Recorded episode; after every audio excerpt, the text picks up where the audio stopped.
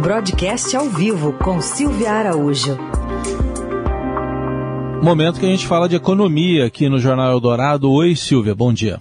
Oi, Raicim, bom dia, bom dia, Carol, bom, bom dia, ouvintes. Dia. A gente segue falando de inflação agora, com os dados que saíram ontem, né, Silvia, fazendo estragos também no varejo.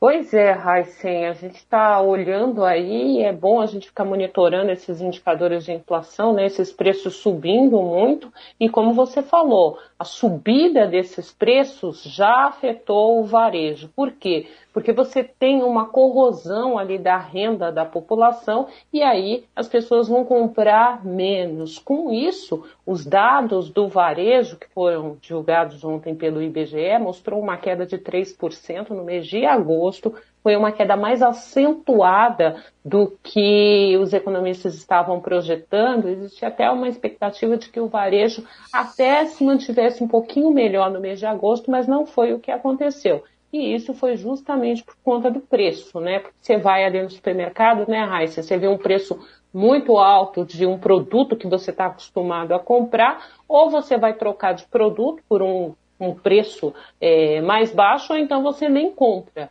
Então, isso, é, a gente dá esse exemplo simples, né, que é o do supermercado, é aquele que afeta a maior parte da população, mas quando a gente espalha isso para o varejo, isso está acontecendo com vários produtos, com a maioria das, dos produtos que são comercializados pelo, no varejo no Brasil.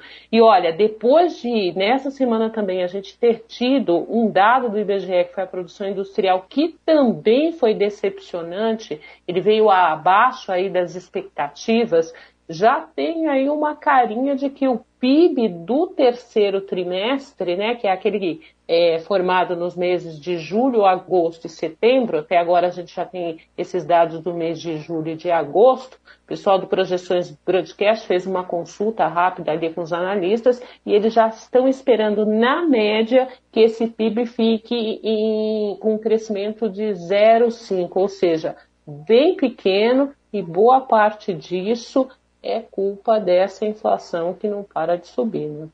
É isso, inflação que está batendo na porta de muita gente, influenciando esse resultado negativo do varejo. Combustível e alimentação pesaram mais, né, Silvia?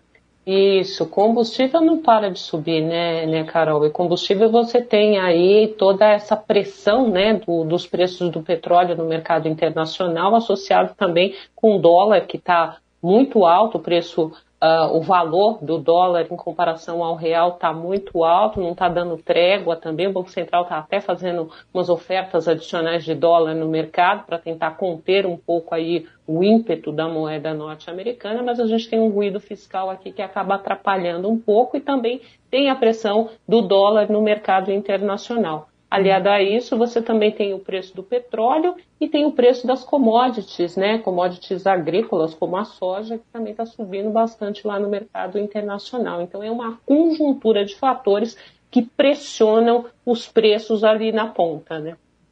E o Vale Gás, como é que fica nessa história?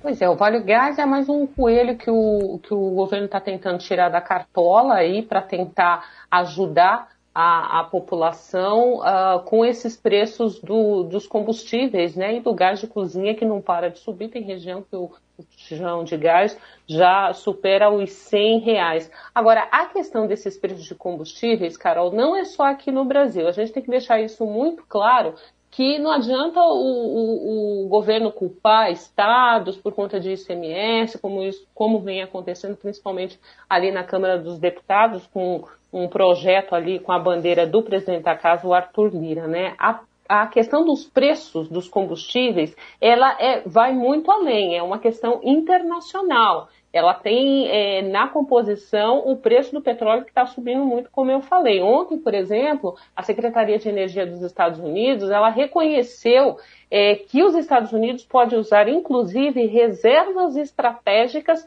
para conter a disparada do preço do petróleo lá nos Estados Unidos. Por quê? Porque lá também a disparada dos preços é, da commodity está fazendo o quê? Está pressionando a inflação. E os Estados Unidos, assim como no Brasil, aliás, mais do que no Brasil, olha muito para a inflação para conter é, o avanço desses preços. Então, é, assim como aqui no Brasil está tá pensando uma fórmula de conter os preços, e aí tentando dar esse vale gás para amenizar aí, pelo menos o custo dessa, é, desse produto na cesta do brasileiro, lá fora também está se pensando em algumas estratégias. E de onde sai o dinheiro para isso, Silvia? Tem, tem a fonte? Tem.